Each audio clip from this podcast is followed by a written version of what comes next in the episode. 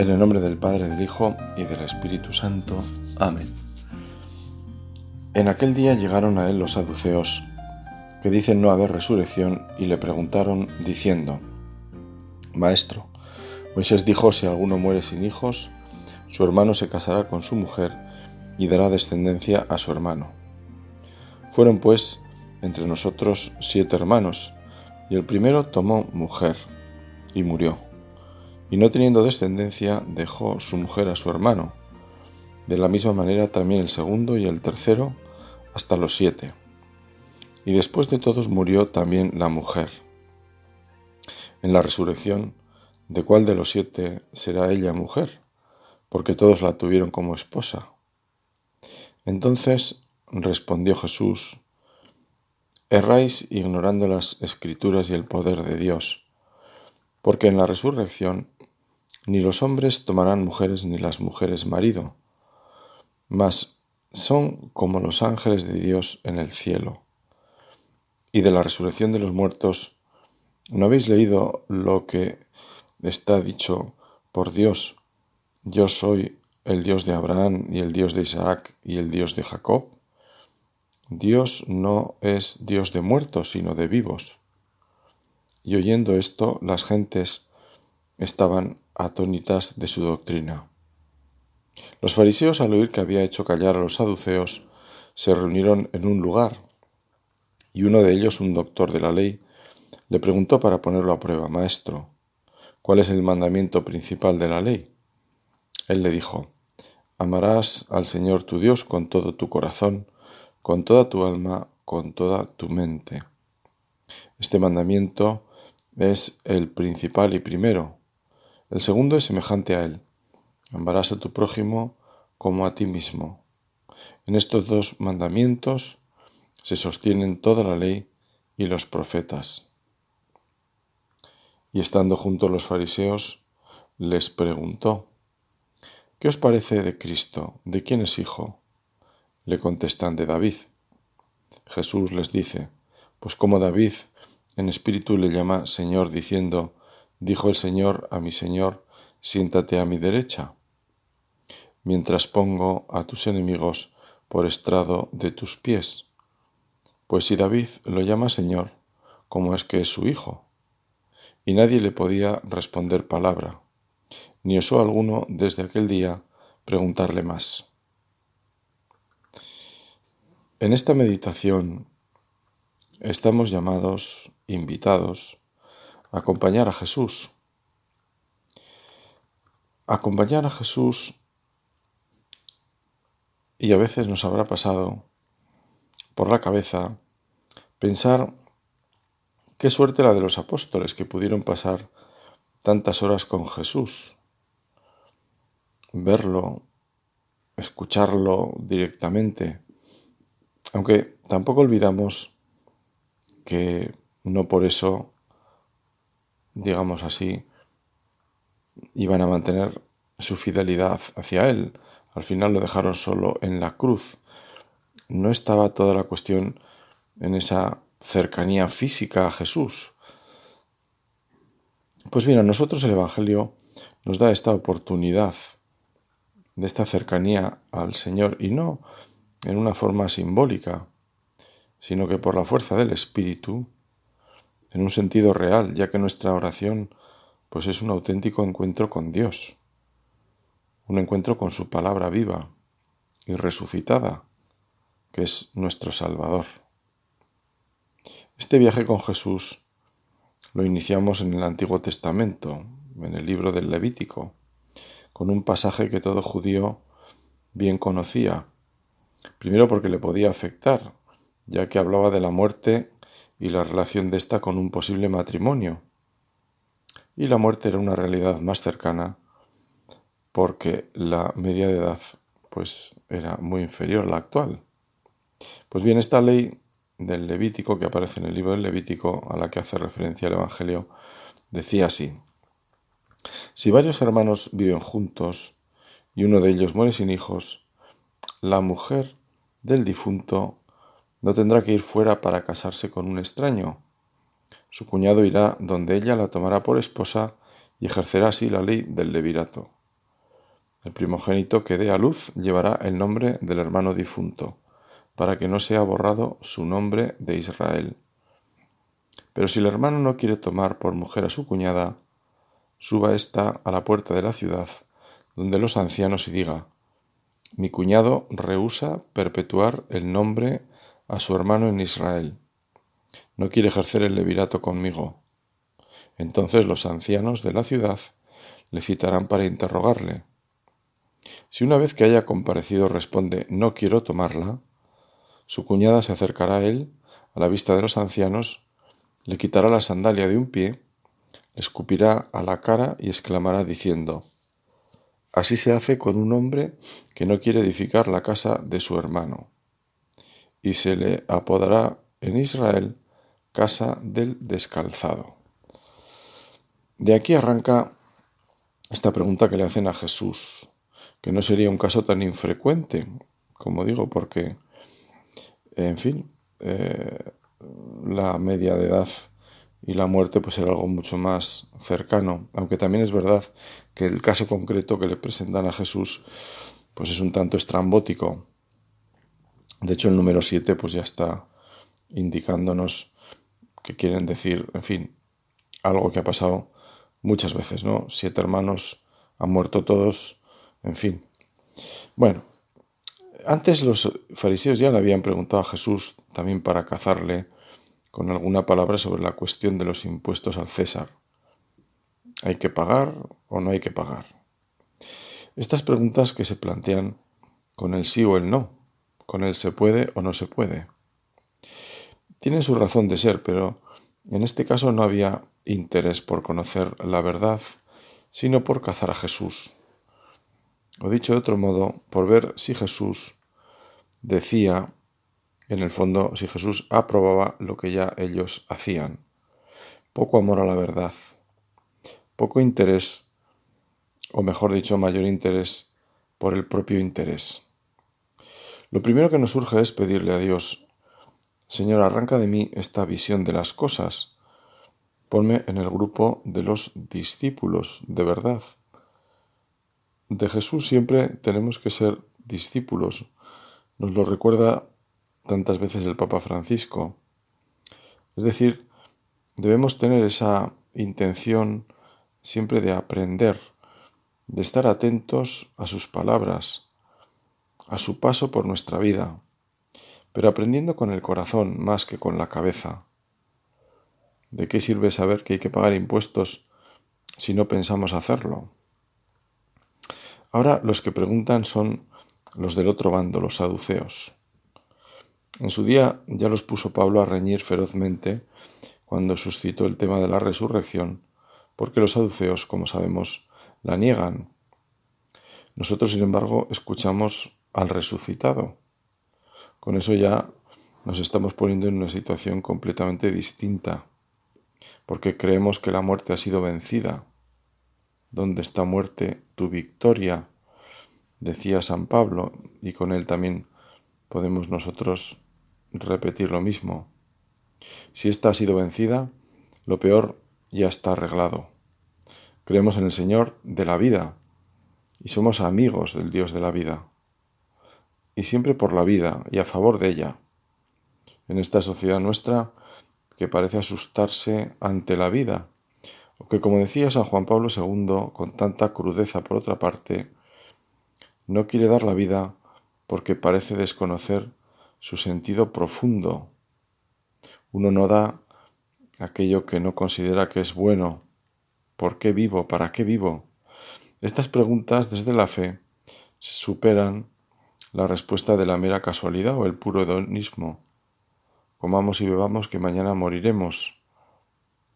La buena noticia de Jesús sobre la vida es que alguien la da y alguien la recogerá, que alguien la cuida con amor, y la llevará a una plenitud que no somos capaces ni de imaginar. Ni el ojo vio ni el oído yo lo que Dios ha preparado para los que le aman, dice la Biblia. Y ese Dios de la vida se nos ha comunicado con el Espíritu Santo, que nos hace capaces de gritar, Abba, Padre. No solo nos revela que Dios es Padre, sino que estamos llamados a sentir esa paternidad como fundamento de nuestra vida, como elemento fundante de nuestra fe.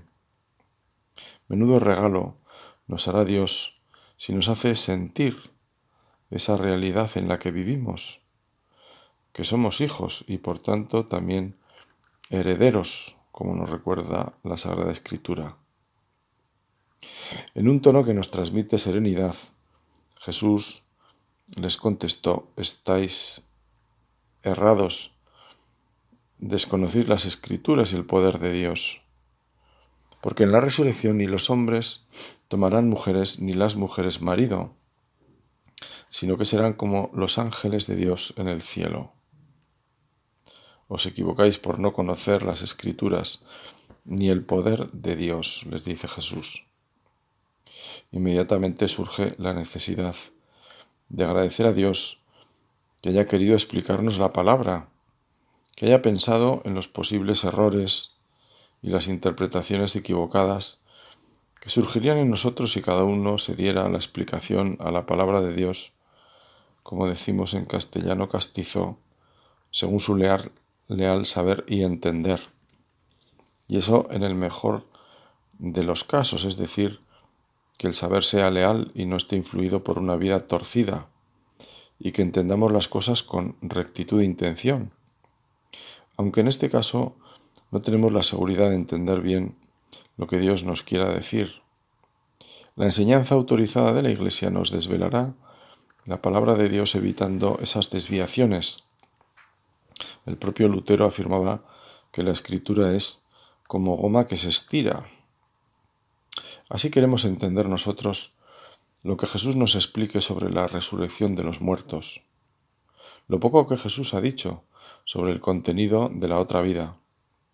Jesús ha dicho mucho más sobre el cómo se llega a la vida, los mandamientos, las obras de misericordia, el juicio final en relación al comportamiento con nuestros semejantes, sobre el cómo ha dicho que seremos como ángeles en el cielo y nos basta. A mí personalmente me consuela pensar que ya nos enteraremos por la misericordia de Dios, claro, confiando en ser fieles. Dios nos dice lo suficiente, lo que podemos entender. ¿No parece Dios muy amigo de curiosidades inútiles? ¿O es que sabiendo cómo será la otra vida, cambiaremos nuestra forma de comportarnos en esta? Recordamos la parábola de Pulón y Lázaro, cuando aquel quería avisar a sus familiares de lo que le estaba pasando allí, para que evitaran caer en el mismo error. Y Jesús le dijo, no creerán ni aunque resucite un muerto. Y estas palabras se cumplieron en el propio Jesús. Necesitamos pues renovar nuestro corazón con esta llamada que Dios nos hace con esta palabra en primer lugar, para considerar con más frecuencia nuestro destino eterno. No tenemos aquí ciudad permanente, nos recuerda la Biblia. Nuestro destino es vivir en un estado distinto, porque aún no se ha manifestado lo que seremos. Aquí confusamente conocemos las cosas y necesitamos permanentemente la luz de la fe y la fuerza del amor para limpiar nuestra mirada y nuestra vida, para que nuestra vida se empeñe de un modo nuevo, con la sal de la caridad en lo que hacemos, buscando la gloria de Dios al seguir su voluntad, hacer lo que debemos, es decir, lo que Dios espera de nosotros y estar en lo que hacemos, o dicho de otro modo, poniendo todo el corazón nuestros cinco sentidos, como decimos vulgarmente, en nuestras tareas. Y viendo la contestación de Jesús a los saduceos, y cómo los había dejado sin palabras, los fariseos vuelven a la carga a través de un entendido en la ley. Ya que Jesús les ha argumentado con la Biblia, esta vez preguntará a uno que se la conoce posiblemente de memoria. Todo lo que Jesús le pudiera contestar apelando a la escritura, no le iba a sonar extraño, no le iba a sorprender. Podría entablar una discusión con el rabí de Nazaret. Y de hecho, así le reconoció dirigiéndose a Jesús con ese título, maestro. Y el tema es indiscutible. El tema en el fondo es la importancia de las cosas. ¿Quién se puede oponer a entender la necesidad de saber qué es lo más importante? Y sobre todo si está referido a la ley de Dios. ¿Cuál es el mandamiento más importante? Este es el tema que le plantean a Jesús. Jesús le respondió, amarás al Señor tu Dios con todo tu corazón, con toda tu alma, con toda tu mente. Y en el fondo nos está preguntando a nosotros, ¿me amas con todo tu corazón, con toda tu alma, con toda tu mente? Decía Orígenes, uno de los padres de la Iglesia,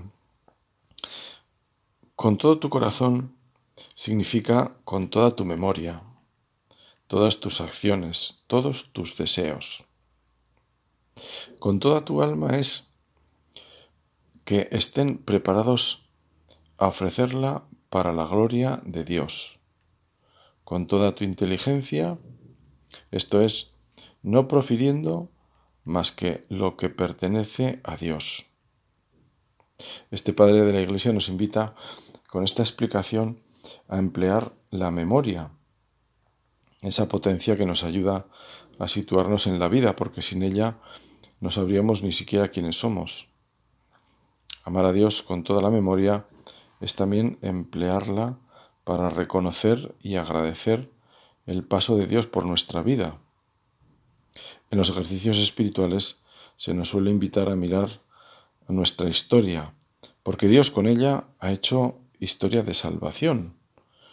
Digamos que se nos invita a amar con ella, para saber ver lo positivo, incluso en nuestros errores y desviaciones. Lo positivo sí, porque de todo ello Dios pudo sacar algo bueno. Y de igual manera se nos invita a desechar la mirada humana, simplemente humana, sobre nuestra historia, lo cual nos puede llevar pues al resentimiento o a los juicios precipitados o juicios temerarios sobre los demás. Estamos llamados así a enderezar nuestros deseos hacia Dios. Deseo de verdad la gloria de Dios. ¿Cuáles son mis deseos más profundos?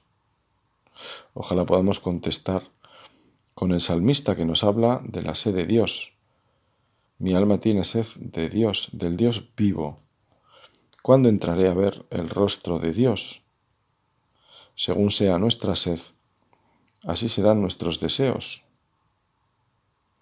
No quiere el Señor que le teman los hombres de un modo servil y como amo, sino que se le ame como Padre, puesto que ha concedido a los hombres el espíritu de adopción amar a Dios de todo el corazón es tanto como no tener su corazón inclinado al amor de cosa alguna, sino al amor de Dios, comentaba un santo padre. Y San Francisco de Asís hablaba de este amor en estos términos. Ninguna otra cosa pues deseemos, ninguna otra queramos, ninguna otra nos agrade y deleite, sino nuestro Creador y Redentor y Salvador, solo verdadero Dios, que es bien pleno, todo bien, bien total, verdadero y sumo bien, que es el solo bueno, piadoso, manso, suave y dulce, que es el solo santo, justo, veraz, recto, que es el solo benigno, inocente, puro, de quien y por quien y en quien está todo el perdón, toda la gracia, toda la gloria de todos los penitentes y justos, de todos los bienaventurados que gozan juntos en los cielos. La verdad es que se le agotan los adjetivos a este santo para hablarnos de cómo es Dios, porque lo hace desde la experiencia de sentirse amado por Dios. Siempre me ha impresionado cómo a un santo le puedes decir, háblame de Dios. Así, puramente, háblame de Dios. Porque tienen experiencia de quién es Dios. Tienen experiencia de quién es Dios. Esa experiencia que es la fuente de la que deseamos beber. Somos hijos, pero necesitamos sentir esa paternidad, que Dios es nuestro Padre, que le podemos llamar, como nos enseñó Jesús, Abba, papá. Sentir ese amor suave, manso, dulce, del que nos habla Francisco de Asís. El amor que pasa por la cruz y que se hace auténtico cuando participa de ese misterio. No lo olvidemos. Y el segundo mandamiento es semejante a él. Amarás a tu prójimo como a ti mismo. El amor a los demás. El amor al prójimo. Primero al que tengo cerca, claro. Al que me es más próximo. Esta es la eterna pierna, piedra de toque. El termómetro de nuestra vida cristiana. Y lo es para pedirle a Dios primero que nos ayude con lo que nos manda como nuestra mejor medicina lo que nace de nuestra misma naturaleza, el amor por nuestros semejantes que son imagen del mismo Dios, imagen y semejanza del Hacedor. Esta intención la ponemos como oración de petición ante Dios, siguiendo esa reflexión que hacía el Papa Emérito Benedicto, que nos recuerda que sólo el servicio al prójimo abre mis ojos a ese Dios hecho para mí. Ahí decía el papá, una interacción necesaria entre el amor a Dios y el amor al prójimo. Si en mi vida me falta completamente el contacto con Dios, jamás puedo ver en el otro más que el otro y no consigo reconocer en él la imagen divina. Si por el contrario en mi vida descuido completamente la atención al otro, deseando solamente ser, entre comillas, piadoso y cumplir con mis deberes religiosos, entonces mi relación con Dios se seca. Cuando es así, esta relación es solamente correcta, pero sin amor. Tan solo mi disponibilidad de ir al encuentro del prójimo, a testimoniarle mi amor, me hace también sensible ante Dios. Solo el servicio al prójimo abre mis ojos a ese Dios hecho para mí y según su propia manera de amarme.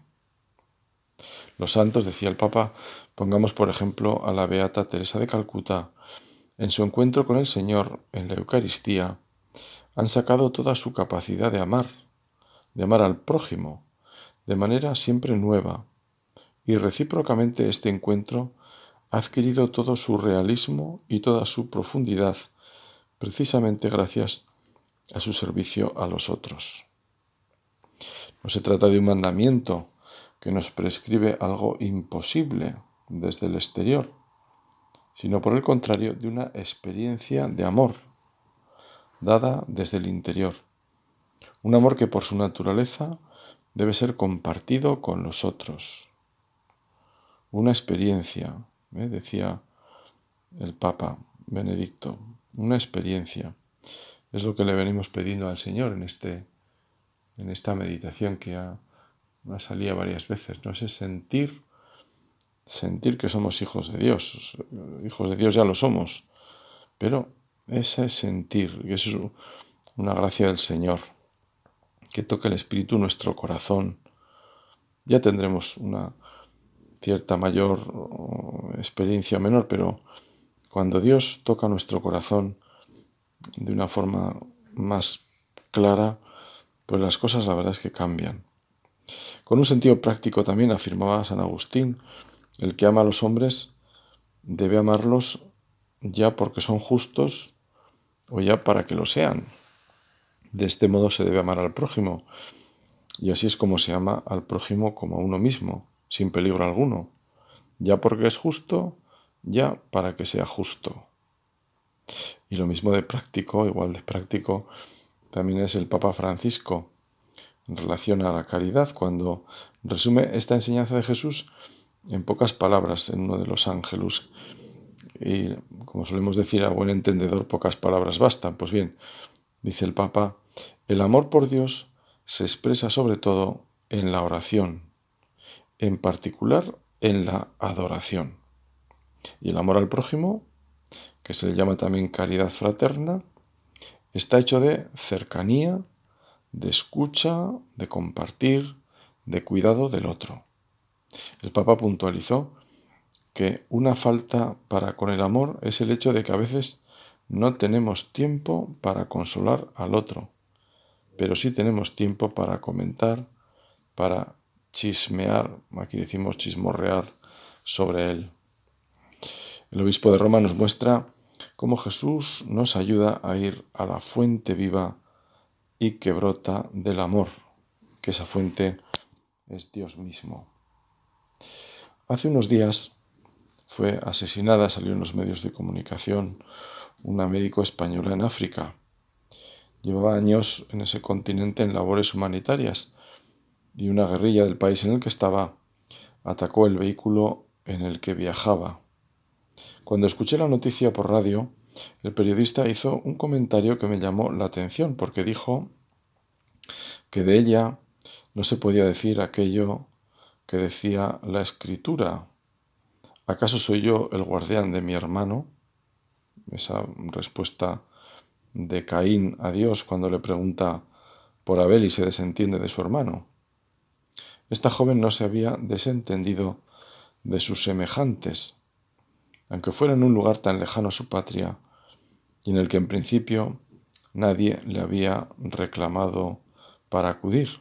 Sin embargo, decidió ir a servir como médico porque entendió así su vida, conectando de esta forma con aquellas palabras de Jesús. Nadie tiene amor más grande que el que da la vida por un amigo, y el que pierda su vida la encontrará.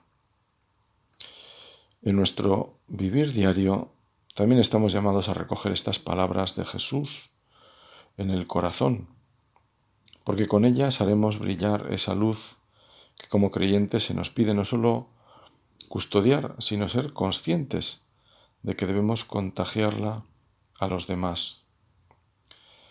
Por eso nuestra oración y adoración, cuando tengamos la oportunidad, de adorar a Cristo Eucaristía, para que llenos de su presencia podamos responder a esa otra presencia del mismo Cristo que está en esa custodia, que es también el prójimo.